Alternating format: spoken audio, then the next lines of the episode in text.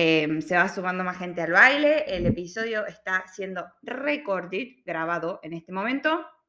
Vamos a empezar a contestar este vivo eh, que hacemos en Instagram el día de hoy. Agustinita acá para la gente, eh, tratando de contestar las preguntas que ustedes tengan y abarcando los mayores temas que podamos hoy en los 45 minutos, una hora que voy a sacar yo de mi horario laboral. Em, a ver, ¿cuál era la primera pregunta? Ah, el tema de pasaje de vuelta. A mí en ningún momento me pidieron pasaje de vuelta. Vos cuando entras a Australia, ellos no te piden pasaje de vuelta. Yo calculo que la visa 417 es muy parecida a la 462. Eh, no quiero decir una cosa por otra porque yo no soy agente migratorio, abogado, ni mucho menos. Eh, pero por experiencia les puedo llegar a decir que no conozco a nadie que le hayan pedido pasaje de vuelta. No sé los turistas, eso no me voy a meter ahí, pero con visa de estudiante y visa working holiday, la verdad que no van a tener problema, no es, no es obligatorio sacarlo ni siquiera para aplicar a la visa. Eh, así que eso ni se preocupen con el tema del dinero, porque ya sé que en Argentina está bastante complicado el tema de sacar pasajes y pagar todo en dólares y encima sin cuotas, así que bueno, se está complicando un poquito. El tema de la salud, tema salud. Em, el tema de las lentes de contacto, me acuerdo. Eh, me han preguntado sobre el tema de las lentes de contacto. Yo tengo un episodio en donde hablo tema salud y menciono en su momento lo que es Specsavers. Specsavers es em, un oculista, un centro de optometría no sé si se dice así, em, en donde vos vas, sacas un turno, ellos te hacen un estudio de tus ojos, te recetan lentes, ya sea de contacto o normales, vos les decís cuál querés usar, y con esa receta vos después, si son de contacto, los podés comprar por internet. Cada tres meses vienen las cajas, cada seis meses, o no sé, porque yo no uso, pero mi novio sí, y él las compra online, cada tres meses vienen los paquetes con esa misma receta. Em, si necesitas la consulta 1, que depende del seguro que tengas. En mi caso, yo, por ejemplo, tengo Medicare y, eso me sale gratis. Pero si tienes un seguro privado al estilo BUPA, también te puede llegar a salir gratis. Si sos estudiante, ellos lo que hacen es te reintegran una parte de lo que vos pagas para la consulta. De todas maneras, no es tan cara y te hacen un chequeo general. Yo me lo hice el año pasado y me recetaron lentes nuevos eh, y me compré los lentes ahí y todo y la verdad que es súper bien. Em, digo Specsavers porque obviamente es el más eh, económico para los que no son australianos.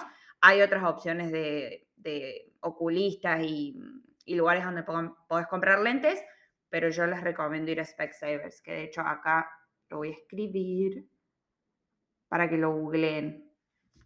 Así se llama Specsavers. A ver, ¿qué otra pregunta tenemos? Saludos de la Patagonia. Hola. Eh, a ver, a ver, a ver, a ver. Bueno, el tema de la salud ya, el resto lo pueden escuchar en ese episodio en donde yo hablo tema salud, me parece que lo cubro bastante. Eh, ¿Instrumentadores quirúrgicos existen o son enfermeras especializadas? Em, Sole, perdón, pero esa es una pregunta muy específica. me mataste. Em, yo calculo que sí existirán, eh, pero la verdad que las particularidades del asunto las desconozco. Lo que sí te puedo llegar a decir o recomendar, entra a Google y, busca, tipo como, yo soy ingeniera, ponele, y hay un colegio de ingenieros de Australia, estoy segura que hay una entidad que los avala a, ellos, los instrumentadores quirúrgicos, eh, y ahí te puedes llegar a sacar todas las dudas que tengas. Perdón, pero la verdad que sé muy poco del tema.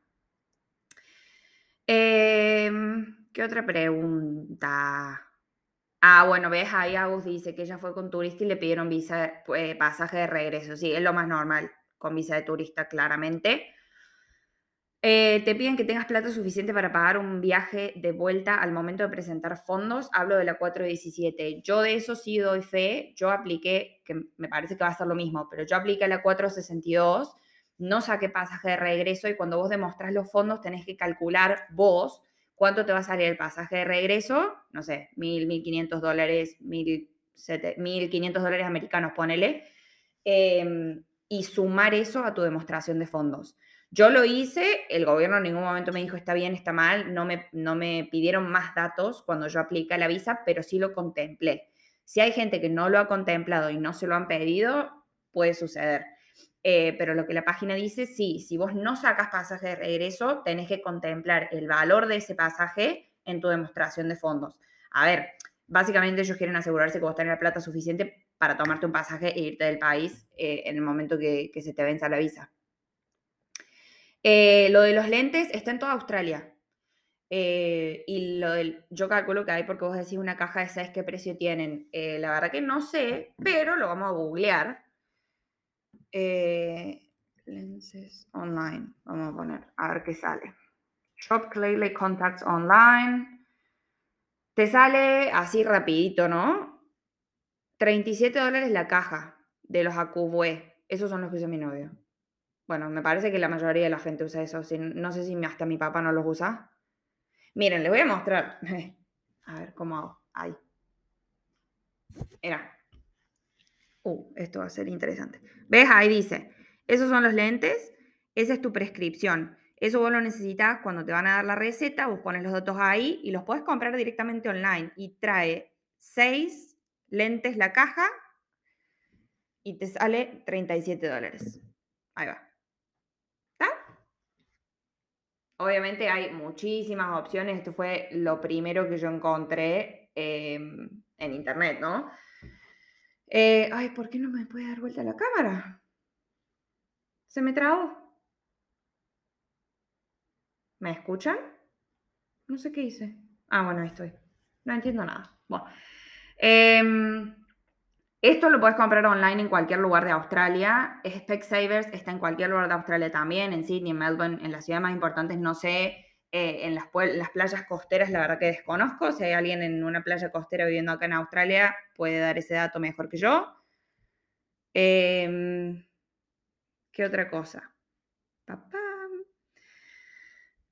Em, a ver, ¿qué es lo que debería hacer ni bien llegue a Australia? Banco, celular, etcétera. Y me preguntó una cuenta bancaria. Bueno, a ver. Antes de responder esas dos cosas, porque estoy segura que acá hay gente nueva, se va, renovando el público.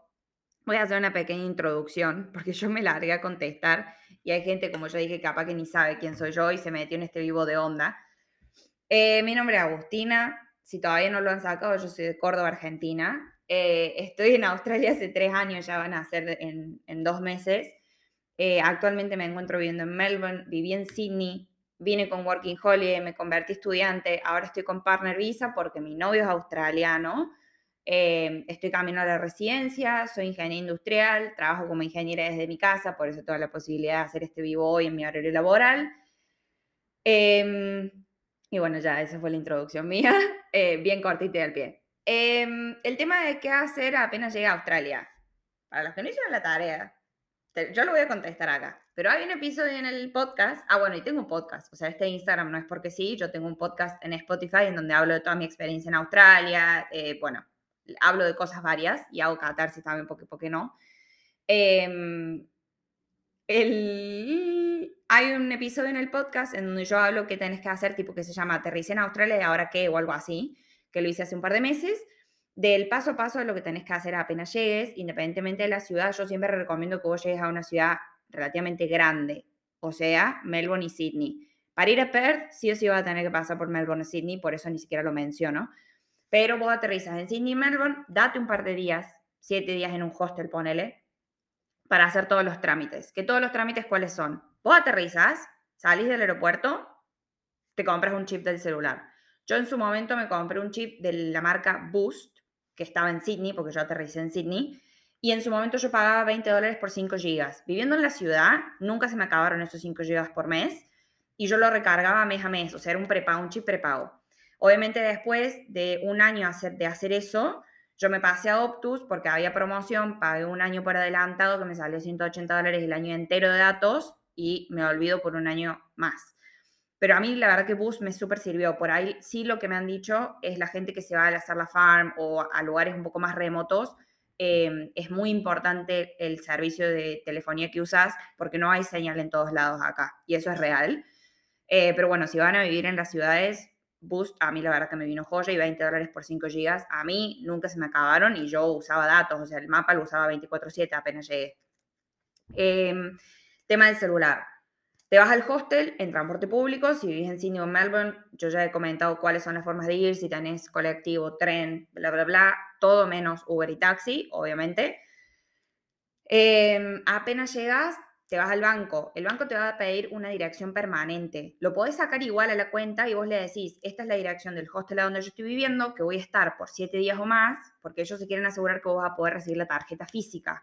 Vos vas a estar ahí, recibís tu, tu plástico y una vez que te mudes a otra ciudad o a una casa o a tu dirección permanente, entras a tu cuenta online, home banking, y cambias la dirección y fin del problema.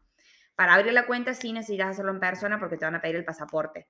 A veces te piden la visa, pero no en papel, o sea, puedes tener una foto de la visa en tu teléfono y no hay ningún problema. Em, el tema del el TFN y el ABN, eso lo haces todo online. Yo he leído muchísimos grupos que la gente dice, tengo que pagar 40 dólares, 60 dólares. Estos dos trámites son gratis. Si alguien te quiere cobrar, no les pagues, porque está mal. Es gratis, lo haces solo no sé bien cuáles son los tiempos de demora. Los otros días yo hablando con estas chicas cuando les hice la entrevista, que si todavía no lo han escuchado, he hecho una entrevista a dos hermanas que llegaron a Melbourne hace un par de meses. Em, y nada, viven acá, entonces me fui a la casa y les hice una entrevista y les hablamos de todo, de su paso a paso, conseguir trabajo como profesional, etcétera, que ya me voy a meter en eso. Em, pero decían de que más o menos el TFN tarda dos semanas. Esto vos sí o sí lo necesitas para trabajar.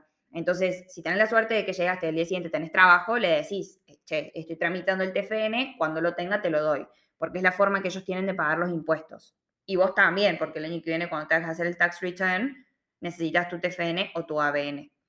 Eh, pero los dos son trámites online, son gratis, así que, please, por favor, no paguen, porque no te tienen que cobrar. Bien. Eh, Cara, espero que te haya contestado las preguntas ahí. Más que esos trámites, la verdad que no hay otro. Eh, bueno, si estás en Sydney, en el aeropuerto también vas a tener que sacar la OPAL, que la OPAL es la sube de Sydney. Y si estás en Melbourne, sacar la Mikey Card, que la Mikey Card es la sube de Melbourne. Eh, de Perth, yo la verdad que desconozco porque nunca he ido. Y de Queensland, lamentablemente tampoco he tenido la posibilidad de vivir ahí. He visitado, pero el transporte público sé poco y nada, la verdad. Eh, ¿Qué precio tienen a los lentes? Eso ya lo mostré. Está en Sydney, sí, está en todos lados. Como para tener una cuenta bancaria ni bien llegue, lo acabo de explicar. ¿Recomiendas ir a Cairns en esta temporada del año para extender Visa Work and Holiday? Em, ¿Cómo recomendar? Sí, re recomiendo. Em, por ahí. A ver. Em, hola, Paulinita. Recién veo que llegaste. a ver, yo, otro contexto mío y se me quemaron los cables ahí como que me... Yo no extendí la Working Holiday, no hice la farm porque llegué a los tres meses pegó COVID, entonces no me fui de Sydney porque, bueno, tenía trabajo, la verdad que no me iba a mover de ahí para extender, así que yo de farms, la verdad que sé poco y nada. Eh, lamento si llegaron a este vivo pensando que yo iba a dar formas para extender visa, porque la verdad que desconozco.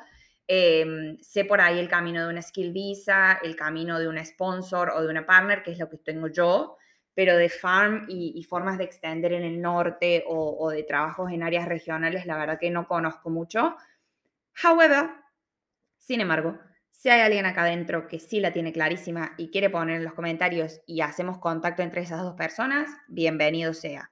Eh, Cairns yo he visitado, es un pueblito costero muy lindo, muchísimo calor, muchísima humedad, eh, pero bueno, trabajo hay. Me parece que, por lo que yo he escuchado, eh, lo que pasa en los pueblos del norte es que hay una escasez de alquileres, o sea, hay mucha más gente que quiere ir a hacer la extensión en la misma época del año, que es en el invierno australiano, y no hay infraestructura que soporte esa cantidad de gente. Entonces lo tenés que organizar con tiempo, tenés que asegurarte de tener alojamiento antes de tratar de conseguir el trabajo, porque capaz que consigas el trabajo y después no tengas a dónde vivir.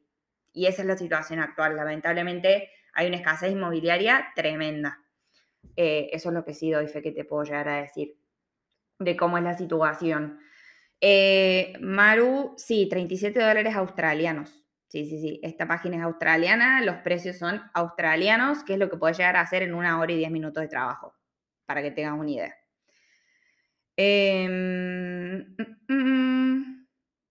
de nada, por lo de los lentes, Vir, un placer. ¿Qué estudiaste en la visa de estudiante? ¿Cuántas horas son? Em, no sé a qué te referís con cuántas horas son, pero yo estudié un curso de comercio internacional eh, en donde el año pasado, como todavía nosotros seguíamos yendo y viniendo de lockdowns em, en Melbourne, yo estudié de manera online. Una de las de los requisitos y de las condiciones para ser estudiante en Australia es que los cursos tienen que ser presenciales sí o sí. Yo, gracias a Dios, lo pude hacer online porque si no, no sé cómo hubiera hecho, pero em, en su momento yo estudiaba miércoles y jueves de 6 a 9 de la noche, o sea, 6 horas a la semana, no es nada. Y el curso duró 8 meses. Pero, a ver, yo saqué esa visa de estudiante como un interín entre mi working holiday que yo no pude extender y la visa de pareja que yo saqué con mi novio al año siguiente. Entonces, sí, hay una infinidad de cursos impresionante. Yo lo hice con Greystone College. Em, sí, lo voy a escribir acá. Yo la verdad que no tuve una muy buena experiencia, pero bueno, es un colegio. Eh, la verdad que todos ofrecen más o menos lo mismo. Eh, así que es cuestión de por ahí ver el que te ofrece, no sé, más beneficios, menor dinero, si te puede ofrecer cuotas, em, porque yo sé que pagar desde Argentina la verdad que se complica bastante. Eh, pero sí, eso estudié, duró ocho meses, o sea, mi visa de estudiante la verdad que terminó siendo de menos de un año. Eh, y con la visa de estudiante obviamente tenés que pagar el seguro médico, tenés que pagar el curso, por eso te digo que por ahí está bueno ver si te pueden ofrecer cuotas y otras formas de pagar. Eh, Greystone, eh, no sé si está en otros lugares de Australia que no sea Melbourne, la verdad que desconozco, pero bueno, yo lo hice con ellos. Se pueden meter en internet y, y ver qué onda ahí. El chip me lo compré al llegar al aeropuerto. Sí, ¿cuánto sale un chip prepago hoy en día? Es depende de la cantidad de datos que vos quieras ponerle. Yo, como ya dije, 20 gigas me salió 5, no, al revés. 5 gigas me salía 20 dólares por mes. Eh, capaz que eso haya aumentado, pero a ver, lo podemos buscar ahora. Yo, lo, como ya dije, lo saqué en Sydney y el, eh, el chip se llamaba Boost. Boost Mobile Prepaid Plans. Y acá puedes ver todo. Sí, sigue siendo 5 dólares, 25, 5 gigas, 20 dólares, 40 gigas, 30 dólares, 50 gigas, 40 dólares por mes. Así que nada, eh, súper eh, económico. Y la verdad que el servicio re bien. ¿Qué banco recomiendo? Eh, esto es, es como un unpopular opinion, porque mm, yo tengo Westpac y lo recomiendo un montón. Hay, yo sé, o sea, el argentino que viene acá se abre la cuenta en el Commonwealth y está bien, o sea, no digo que esté mal, pero eh, yo tuve el Commonwealth por un año entero em, y al año de haber llegado a Australia yo me abrí el Westpac. Westpac a mí me encanta. ¿Y cuál es la particularidad? Si hay gente, y perdón, ¿no? Pero es para gente menores de 30, si los que están acá, estas 40 personas que me están viendo, eh, son menores de 30, el Westpac tiene un incentivo para tu caja de ahorros. Significa, vos si tenés tus ahorros en esta cuenta, vos por mes ellos te van a dar un porcentaje proporcional a los ahorros que vos tengas con ellos. Si tenés menos de 30, ese porcentaje se duplica. Entonces, en lugar de ganar 1.3, 1.5 al mes, ganas un 3% mensual, en realidad es un 3% anual que se divide por los 12 meses del año. Todos los meses te depositan un interés en relación a los ahorros que vos tengas ahí.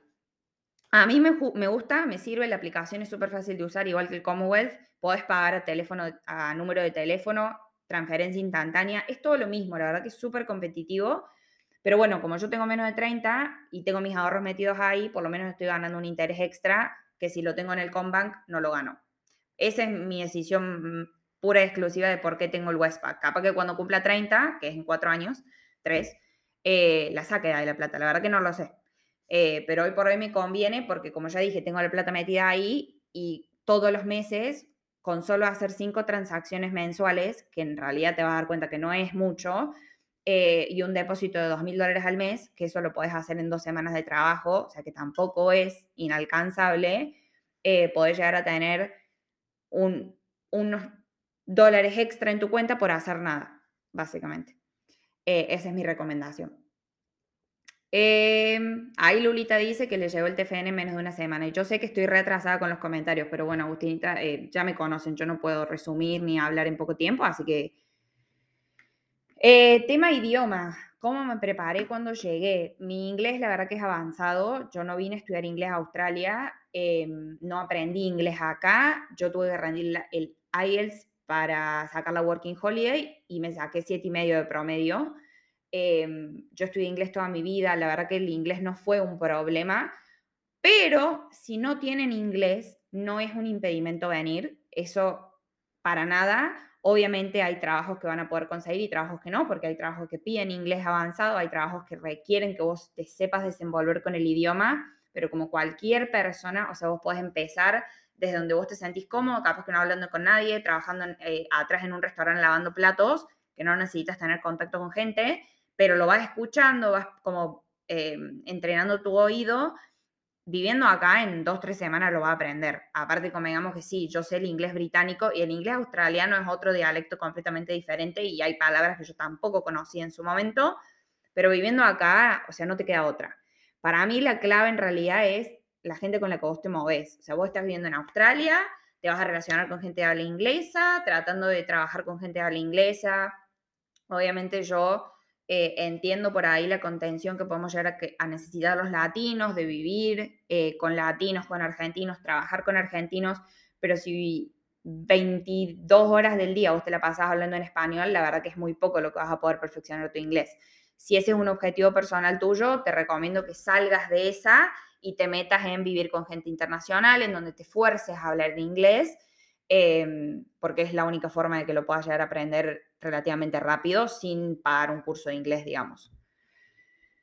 Eh, eh, eh, em, estoy trabajando en Sydney de au pair, abrí mi cuenta de banco en el ENZ y me pidieron el quill argentino, no saqué el TFN, me dijeron que depende del estado. Ah, bueno, dato, em, no sé, yo me abrí la cuenta en Sydney, a mí el TFN en ningún momento en mi vida me pidieron el quill argentino, pero ahí hay otra experiencia, otro dato, la verdad que no sé en qué situaciones te pedirían el quill argentino. Eso es por ahí, se me ocurre, y Luli acá, abogada, dígame si estoy eh, diciendo una, un huevazo, pero si sos monotributista en Argentina todavía significa que seguís pagando impuestos allá, por eso te pueden llegar a pedir el quill argentino. Pero bueno, yo declaré como que no, o sea, mi único país en donde yo soy eh, residente para pagar impuestos es acá. Así que por eso a mí no me lo pidieron.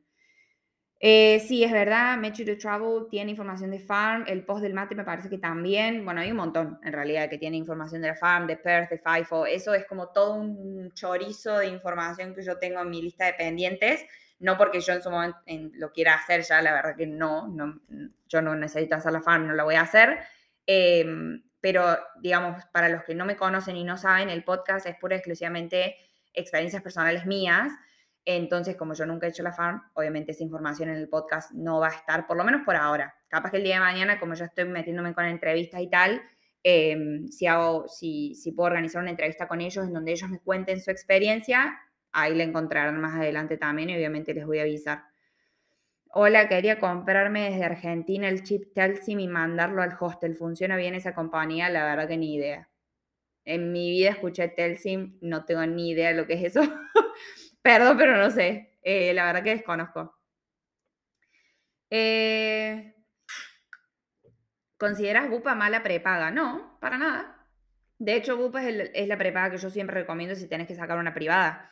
Si tenés Working Holiday, em, obviamente el viaje es por un año y mucha gente yo sé que viene con Asiscard, em, eh, el seguro al viajero, digamos que se le llama, o el Asis 365, que yo también lo tuve en su momento. Esos seguros, la, desventaja que por ahí tienen es que son seguros que te cubren emergencias, porque son seguros al viajero. Entonces, son emergencias que, por ejemplo, mujer, si vos necesitas sacar un turno al médico para ir a comprarte las anticonceptivas, o si necesitas un turno al médico para que te recete los lentes de contacto, o si tienes problema de tiroides, como yo ya expliqué antes, que yo también tengo, y necesitas comprar la levotiroxina, esos, esas consultas al médico, la ASIS 365 no te las cubre. Em, o el Asiscar, lo que sea. En su momento, en el 2019, a mí todas esas cosas no me las ha cubrido. Ay.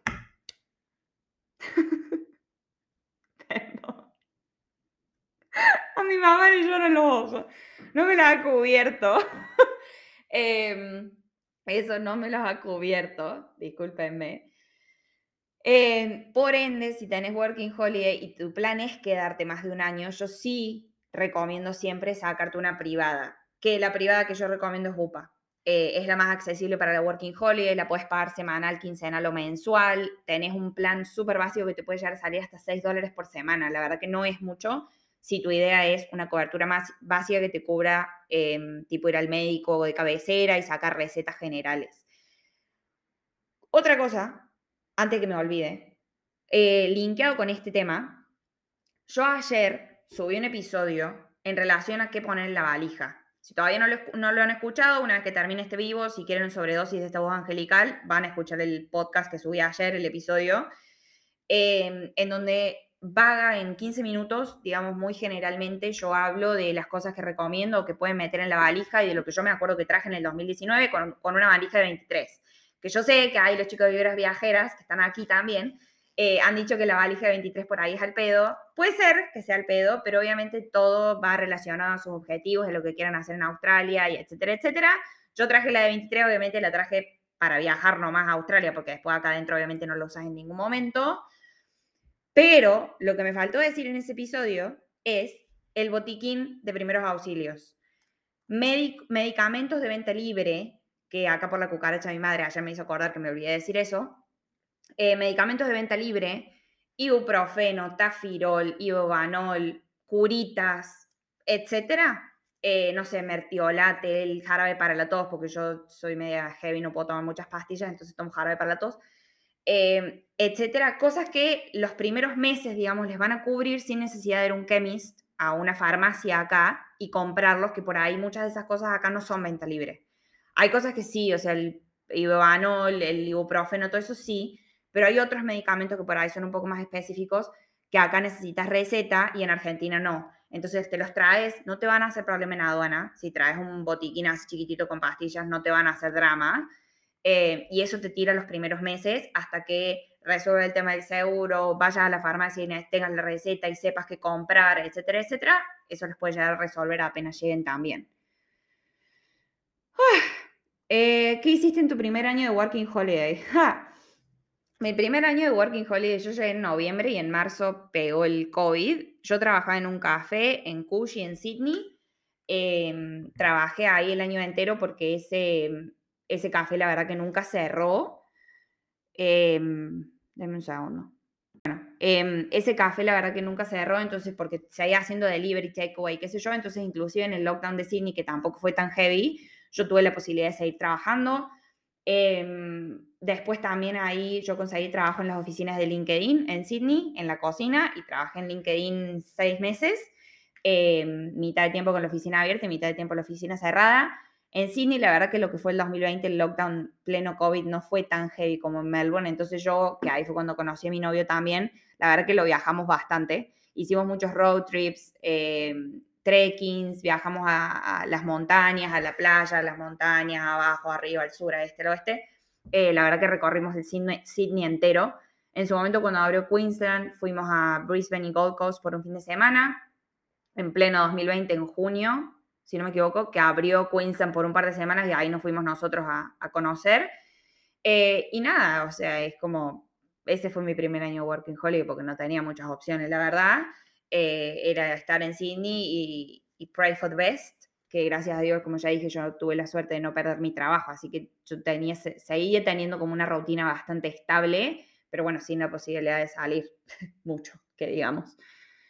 Em, ¿Cuál es el valor total de la visa de estudiante de ocho meses, la que hiciste vos? Eh, la verdad que depende muchísimo. O sea, yo te puedo decir lo que pagué yo, pero todo influye, o sea, el colegio te va a cobrar diferente, el curso que vos elijas te va a cobrar diferente, el seguro médico que vos saques te va a cobrar diferente, es muy relativo, o sea, yo te, puedo decir mi número, pero no va a significar nada, es un parámetro nada más, o sea, mi curso por los ocho meses salió 5.200 dólares, el curso solo, y ahora a eso le tenés que sumar los ocho meses de seguro médico, que en su momento mi visa original fue de dos años de estudiante y yo tuve que pagar un seguro médico por dos años, y eso si no me equivoco, fueron 1.600 dólares.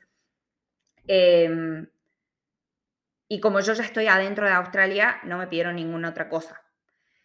Eh, sí, Grayson me dio Paulina, me acuerdo, corazón. Una amiga que saqué de ahí de Grayson. Em, pero como te digo, eso puede significar muy poco para vos, porque todos los cursos tienen precios diferentes, todos los... El periodo de tu curso también es muy relativo, eh, así que nada, yo te recomiendo que te metas, digamos, dependiendo la cantidad de tiempo que vos quieras venir a estudiar acá, es como que armes una lista de precios de lo que te va a salir la visa, de lo que te va a salir el curso por X cantidad de tiempo, el seguro de estudiante y la demostración de fondos que quieras hacer. Y obviamente, más meses vos vas a estudiar, más va a ser el desembolso de plata que tenés que hacer. Pero como ya dije, hay cursos, eh, hay escuelas que, como saben la situación de Latinoamérica, te ofrecen pagar en cuotas. Entonces, tratar de encontrar esas opciones, porque si no, la verdad que pagar todo de frente se está haciendo casi imposible, la verdad. Eh, eh, profesionales de la salud, odontología, precisamente. Esto, Vir, la verdad, te lo contesto a vos por privado, porque me parece que es una pregunta obviamente muy específica. El camino a la PR, yo no soy, no, no, yo no soy agente migratorio, no te puedo decir cuál es el camino a la PR eh, siendo odontólogo. Cada carrera tiene su camino. Eh, lo que sí te puedo recomendar acá es métete a internet al Colegio de Odontólogos de Australia, porque hay uno, estoy segura que hay, y ellos ahí te dicen cuál es el camino a la PR. Sin embargo, también te recomiendo, si esa es tu intención, empieces desde el día cero con un agente migratorio para no perder tiempo ni dinero y saber que estás haciendo los pasos correctos para conseguir tu PR en, un periodo de tiempo relativamente corto y no que estés 10 años acá en Australia sin conseguir la PR. Eh, pero sí, después lo hablamos si quieres porque eso me parece que es bastante puntual. Em, vaya a dormir mamá, saludos de Italia, muchas gracias por acompañarnos. Eh, vos ya que estás en una empresa, sabes si toman licenciados en administración, estuve viendo que la carrera ya no existe pero que a la vez no suelen ver el título. Es verdad, el título acá la verdad que lo ven muy poco. Eh, acá vos sos quien sos por la experiencia que tenés. El título no significa nada, a veces sí, obviamente, a veces no. Eh, si sos médico, el título sí va a significar. Eh, si sos ingeniero civil y tenés que firmar planos, el título sí va a significar. Pero bueno, licenciado en administración, la verdad que es muy amplio acá y en la que acá. Entonces, em, es más que nada la, la experiencia que vos tengas y cómo la puedas demostrar acá. Opciones hay, Em, mi empresa sí está reclutando, así que venga nomás, tire para adelante. Eh, ¿Cómo conseguí mi trabajo? ¡Ja! ¿Cómo conseguí mi trabajo como ingeniera? Yo he contado esta historia muchas veces y la voy a volver a repetir y perdón para los que están acá de vuelta, em, me van a escuchar de vuelta. Y soy consciente del tiempo también, creo que nos quedan unos 20 minutos y ya después tengo que partir. Voy a tratar de responder lo que más pueda. Eh, en fin, ¿cómo conseguí mi trabajo como ingeniera? Yo el año pasado, cuando llegué a Melbourne por primera vez, em, trabajaba en un restaurante argentino y uno de los comensales que fue a comer al restaurante argentino era un, chico francés y yo les dije que el ingeniero estaba buscando trabajo y él me puso en contacto con muchísima gente. Y entre esa muchísima gente había una, persona que trabajaba en recursos humanos de la empresa en donde estoy hoy. Me puso en contacto con un colega de ella que sigue trabajando ahí me eh, organizó una entrevista y hoy por hoy estoy ahí yo adentro, que la semana pasada cumplí un año en esta empresa, así lo conseguí yo.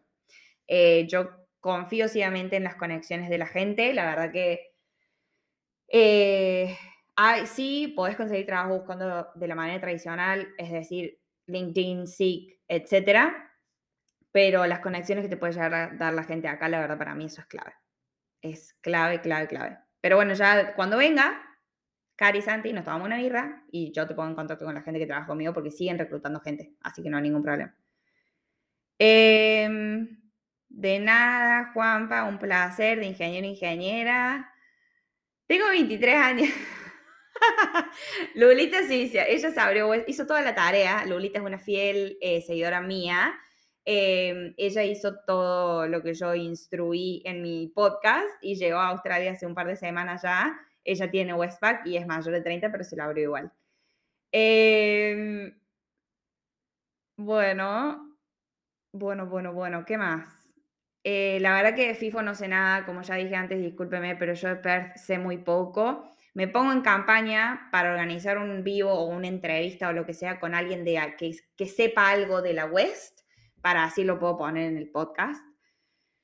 Em, ¿Qué otra cosa? Sí, ahí ya vi, mamá, tu comentario cuando dije COVID, no lo puedo creer. Eh, yo porque algunos dicen que te hacen pagar una parte de estudios, por ejemplo, radiografía, especialistas, dermatólogos. Obviamente, volviendo al tema de la salud, cada cobertura tiene su listado de cosas que te cubre y cosas que no. Eso sí lo tenés que ver y obviamente más pagues, más te va a cubrir, como cualquier prepaga. Pero eso es, digamos, entrar en las particularidades y una vez que vos tengas el seguro lo vas a ver.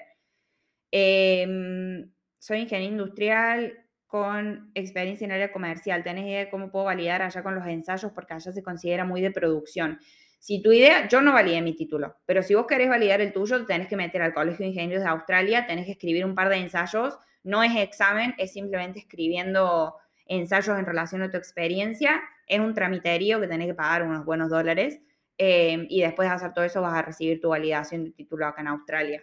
Pero yo estoy trabajando como ingeniero y no lo validé. Así que yo siempre recomiendo que hasta que tu empresa no te lo pida, no lo hagas, porque me parece que por ahí esos dólares te los puedes ahorrar a no ser que sea absolutamente eh, obligatorio. ¿Cuánta plata recomienda llegar a Australia con la visa Work and Holiday? Em, eso obviamente es muy relativo a cuánto tiempo quieras estar vos relajado sin tener la presión de conseguir trabajo. Puedes estar una semana, dos semanas, tres semanas, un mes, dos meses, tres meses, un año. El costo de vida en Australia es caro, pero porque se condice con el sueldo que vos ganas. Obviamente, si vos traes plata de Argentina o de Estados Unidos, o sea, dólares americanos, depende muchísimo cuánto puedas ahorrar vos y cuánto quieras traer. Yo siempre recomiendo entre 3.000 y 3.500 americanos, que con eso vas a andar súper bien. Y más ahora, con la cantidad de trabajo que hay dando vuelta, yo creo que si estás una semana sin conseguir, es mucho. Pero de vuelta, eso depende muchísimo de vos y qué tan relajado quieras estar y cuánto tiempo quieras estar vos sin conseguir trabajo. Eh, pero menos de 3.000 por ahí no, porque si pasa algo, ese es tu fondo, digamos, de emergencia. Tenés que pagar alojamiento, bueno, los primeros trámites tipo el RCA, la Y-Card, bla, bla, bla, eh, que son desembolsos de plata que tenés que hacer los primeros días y eso lo vas a tener que pagar sí o sí. Eh, la página de los cursos es ponerte en contacto con escuelas. No hay una página madre que te diga todo, es sino, digamos, buscar escuelas de acá y ellos te van a mandar información sobre los cursos que ofrezcan. Eh, hola, buen día. Yo me traje esta Cura Plus, no tuve ningún problema. Ahí está la Caro diciendo que ella también lo trajo y no tuvo drama. Em, conozco a alguien que esté trabajando como docente. Sí, pero en realidad docente no en escuela, sino docente de, eh, es profesora de español en una academia de español para extranjeros. Que por ahí se relaciona un poco, no sé qué tipo de docencia es la que vos querés hacer, pero es la chica que le hice la entrevista en el podcast. Eh, Cande, ella es profe de español, así que eso está en la entrevista que está en el episodio en Spotify. Y si tenés alguna otra duda más puntual, te paso el contacto de ella, no todo drama, pero es la única persona que conozco como docente que se me viene a la cabeza en este momento. Con oficio se puede aspirar a una residencia. Tengo 31 años, me encantaría ir a Australia, pero ya no aplico para una working holiday. Sé que una visa estudiante es otra opción, aunque bastante más costosa. Eh, no sé a qué te referís con oficios, pero si sos carpintero, por ejemplo, eh, si eso es a lo que te referís con oficios, eh, Eugen parece, con oficios se puede aspirar a una residencia. Soy peluquera, sí. La respuesta es sí. Peluquero, estilista, carpintero, oficios, sí. Y eso es lo que Australia está buscando en este momento. Lo dije apenas empezó el vivo, pero por ahí si llegaste tarde no me escuchaste. Australia está haciendo toda una movida para agilizar residencia para gente con eh, skills específicas, o sea, cualificaciones específicas, y peluquero es una de ellas. Así que es cuestión de entrar a Home Affairs, entrar a la página donde se puede sacar tu residencia y ver cuál es tu camino. Pero sí, sí, sí, sí. Eh, ¿Cuál es el tema de tu visa partner? No, mi pareja no es argentina, mi pareja es australiana, por eso yo estoy en visa de pareja con él y camino a mi residencia porque él es australiano y como australiano me está sponsoreando a mí. Em, unos mates, carta, también nos tomamos unos mates, no me pidieron el título, no, me tomaron un examen, la verdad que muy básico, pero no, no me pidieron el título. Em, un, examen para, para ver, digamos, qué tipo de comprensión de inglés yo tenía, más que nada, en relación al curso que yo hice. Em, validar para la visa, para aplicar una visa skill tengo que validar experiencia, pero el área comercial allá no se considera como ingeniero así como en marea. Eh, la verdad que te pido disculpas, pero eso es como un tema muy específico en relación a lo legal y para eso te recomiendo hablar con un agente migratorio que a mí ayer me pasaron el dato de uno, que de hecho lo llamé por teléfono y me dijo, si tenés argentinos eh, que quieran venir a tramitar su residencia, yo me especializo en eso, el guaso, el guaso, el señor este, porque es un señor grande, está basado acá en Melbourne, pero me dio su teléfono y me dio su mail y me dijo que no tiene drama que yo se lo pase a la gente, así que el que necesite es un agente migratorio y la verdad que me cayó re bien. Hablamos un ratito y me dijo que él entiende porque ha tramitado visas para muchísimos argentinos y sabe que la situación allá está re mal. Eh, así que nada, les paso el dato y pueden hablar su carrera migratoria con él. Eh, perdón que no te puedo decir mucho más, pero Tete, me parece. Em, pero me parece que ese es un tema muy legal y excede a mis capacidades. Mm. Hola Manuelito. Em, mm, tema valija. Ayer saqué un episodio sobre tema valija, así que no voy a decir nada al respecto. Anda a escuchar ese episodio de Maru. Eh, ahí explico más o menos qué traer, qué no traer, eh, esenciales y no esenciales. Eh, anda a escuchar el último episodio del podcast, que ahí está toda la info. entrar medicación por más de tres meses con la receta está bien. Yo me traje un año de levotiroxina y no me dijeron nada. Un año de pastillas para la tiroides y no me abrieron la valija. Yo traía la receta traducida por mi médica y no me hicieron ningún problema, así que no hay drama con eso. Obviamente me parece que cada medicamento tendrá como su vuelta de tuerca. Eh, a mí con la levotiroxina no me hicieron drama. Eh, por las dudas, para estar seguro, a ver, más de tres meses no va a haber problema. Si es un año, ya por ahí sí, lo pensaría de si traigo la receta o no, pero no creo, porque no te abren la valija, la verdad. Paso el dato de la gente migratoria, el que lo quiera, me, escribe y yo les paso el mail de este hombre. ¿Qué es la Wildcard y la RCA que nombraste recién de hacer niveles llegas? Car, mi sol, amiga querida, amiga virtual. Eh, anda a así en Spotify en los episodios en donde dice qué hacer apenas llega a Australia, qué es la Wildcard y la RCA. Así rapidito, la Wildcard es una certificación que vos necesitas para trabajar en construcción y la RCA es una certificación que necesitas para vender alcohol que cualquier restaurante si trabajas en hospitality te la va a pedir. Cada una ronda entre los 100 y 150 dólares. Ambas son presenciales. Tengan cuidado si lo sacan online porque generalmente son scams. Y se los digo por experiencia. Eh, la licencia de conducir, estoy en proceso. Estoy en proceso de sacar la licencia de acá y cuando lo haga acá en Melbourne les voy a mandar toda la data. Em, hace tres años que yo estoy con la licencia argentina haciéndome la doble eh, y rogando que no me paren, porque, bueno, no va a pasar nada en realidad, pero en teoría yo ya debería haber sacado la licencia australiana y no la he sacado todavía, y es un objetivo que tengo para cumplir antes de finalizar el año. Así que cuando dejen de pasarme todas las cosas que me están pasando, voy a sacar la licencia de conducir y, les cuento cómo es el trámite. Eh, eh, em, después me pasa el dato y le hablo a la gente, sí señor, o señora, perdón. Manu, eh, cómo te reciben los australianos de tu misma edad, en fiestas, reuniones, etcétera. La verdad que, pregunta interesante, los australianos se puede llegar a decir que sí, son súper fiesteros, súper ambienteros, em, y por ahí para los hombres poner que trabajan en el rubro de la construcción es mucho más fácil dar con ellos. Si trabajas en hospitality, obviamente es lo que decía al principio, los latinos estamos en todos lados, entonces por ahí es como muy personal de decir, salgo de la comunidad latina, de mi zona de confort y me meto con gente internacional o australianos. Eh, pero sí, les encanta la joda. Les encanta la joda. Por ahí a tu casa capaz que no te invitan, pero es muy común salir, juntarse a tomar birras en el parque, después de trabajar, toda esa movida, súper. Y los domingos al mediodía el brunch acá es como la misa de los domingos para nosotros, más o menos. Em, no pasa nada, no te estoy retando. Después si lo escuchas y tenés alguna duda, eh, me escribes. No tengo ningún problema. Bueno, y dejé, eh, me parece que hay dos temas que quiero cubrir y ya con eso los dejo porque no los quiero aburrir más. Tema alquiler. Tema alquiler. A mí, yo, o sea, no les puedo explicar la odisea que yo estoy viviendo con el tema del alquiler. Si no saben de lo que yo estoy hablando, eh, yo he hecho un podcast al respecto, un episodio en donde dice qué pasó con mi casa y yo ahí cuento toda mi, mi odisea, la, la. Esta es la casa en cuestión, o sea, es la casa que estoy viviendo yo actualmente. Em, nosotros tenemos un alquiler con mi novio de, eh, directamente con agente inmobiliario, vivimos en una casa de dos habitaciones, el alquiler es por 12 meses, una casa recientemente renovada y nos mudamos hace cuatro semanas nosotros. Cuando nos mudamos, eh, nos dimos con que el baño tenía problemas, se nos inundaba el baño, la cañería estaba tapada, bueno, tardaron 10 días en destaparla, el baño sigue teniendo problemas, o sea, se sigue inundando porque está mal construido.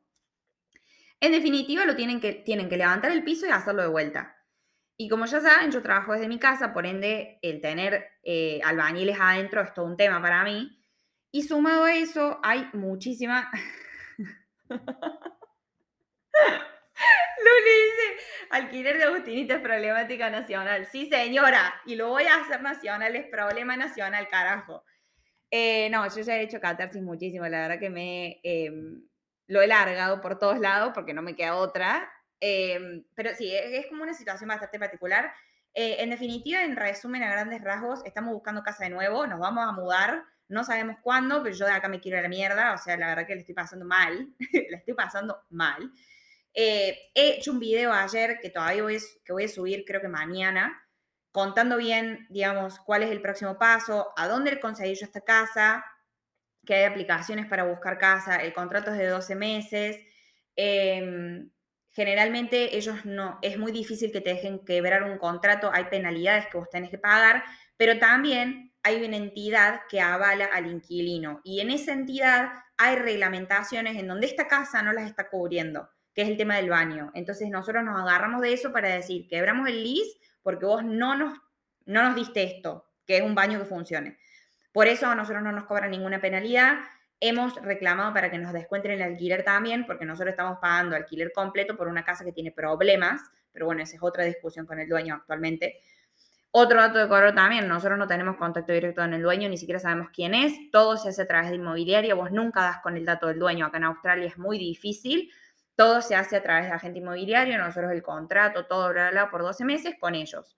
En definitiva, todos los fines de semana estamos haciendo inspecciones porque nos vamos a mudar de vuelta, que no sabemos cuándo, ni a dónde, ni nada. Pero bueno, para los propósitos del video, porque la verdad que no lo quiero, no quiero traer malas energías, no es el, no es el motivo de este episodio, de este vivo o lo que sea. Eh, sí, marcha otra mudanza, así va, marcha preso, otra mudanza por acá. Eh, para que se den una idea, nosotros vivimos a media hora en transporte público del centro. Actualmente pagamos 425 dólares por semana en una casita de dos habitaciones que traduce a 1.840 dólares por mes. Y me van a decir, si yo hago 425 por 4, no es 1.841. No, no es. Tienen que hacer 425 por 52 semanas al año y dividido 12. Ese es el cálculo que tienen que hacer para saber cuánto les sale por mes. Eso es lo que nosotros pagamos mensualmente al agente inmobiliario, más agua, internet y energía. Eh, como nosotros vivimos adentro de un edificio, lo que son los tachos basura externos los provee el consorcio y la limpieza de los espacios comunes también. Ayer, por ejemplo, nos vinieron a limpiar las ventanas del lado de afuera, eso es algo que yo no me tengo que preocupar, pero como tiene esas ventajas, también la desventaja es que yo tengo gente arriba y las paredes son de papel, o sea, escucho todo. Eh, y como trabajo desde mi casa, la verdad que eso es muy molesto. Es una casa bastante vieja y acá pueden ver, las ventanas son así y hace un frío de cagarse. Eh, o sea, me entra frío por todos lados. Yo soy muy friolenta, o sea, tengo mantas en todos lados. Esta es mi casa. No les voy a hacer un tour porque de esta casa me voy a ir en breve, así que no tiene sentido que les haga un tour. Eh, cuando decís casa departamento, una revolu pregunta, pero por la duda. Pasa que esto es un híbrido. En Australia está lo que se llama las units. Esto es una unit, o sea, una unidad una unidad en un departamento. O sea, nosotros vivimos, no es un departamento porque nosotros estamos en ground floor, o sea, esa es la calle, eso, es el piso. Pero esto tiene tres pisos, o sea, no, no llega a ser departamento porque es muy viejo y es de tres pisos nomás. Y esto es como una mini casita. Es como más que un departamento, pero menos que una casa. No tenemos patio, pero tenemos un, un parking atrás, eh, al aire libre, o sea, no hay garage, no hay nada. Eh, los impuestos se pagan aparte, sí, los impuestos los pago yo y eso ya lo explico, em, les debo el video, o sea, lo voy a subir después, pero em, los servicios, lo que es impuestos es responsabilidad nuestra. Los tachos de basura eh, y la casa, el alquiler, digamos, es responsabilidad del agente inmobiliario del dueño. Eh, nosotros somos los responsables de conectar el internet, conectar la energía y conectar el agua un par de días antes de mudarnos. Porque si no lo haces vos, vos te vas a mudar y no vas a tener servicios.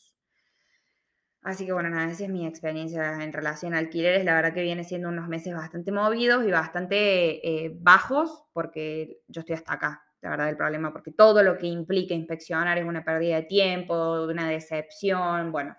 Pero sí, algo mejor vendrá, hay que manifestarlo y llamarlo al universo porque algo mejor va a venir. Eh, pero en definitiva, esa es mi situación actual. Obviamente esto es alquilando directamente con agente inmobiliario. Nosotros vivimos en un departamento los dos solos, no compartimos casa, no subalquilamos, bueno, bla, bla, bla. Em, pero sí, esa es mi situación actual. ¿Qué otra cosa? Bueno, ya me parece que ya les dije un montón. Eh, y llegamos a la hora. No sé, a ver. ¿Quién? No, bueno. Em, sí, estoy así, contando hasta 2000. Eh, en definitiva. No, Manuel, ¿cómo conocí a mi nuevo australiano? Em, el que pregunta es mi hermano. Y vos sabés cómo lo conocí. El que no sabe cómo lo conocí, después se los cuento. Em, lo conocí trabajando, no pasa nada. Pero, en definitiva, ¿qué otra cosa dije yo que quería hablar hoy? Parece que nada. Ah, bueno, lo de la Fórmula 1 eh, que no sé por qué los otros días, el fin de semana, me puse re manija con el tema de la Fórmula 1. Eh, mi novio es súper fan, yo ahora por defecto soy súper fan también. Y salió, eh, salieron las fechas del Grand Prix australiano el año que viene y las entradas se venden el mes que viene, así que yo estoy ahí contando los días para comprar las entradas. Fui el año pasado, ya darme un video que va a salir con toda la info sobre la Fórmula 1 para el que le interesa.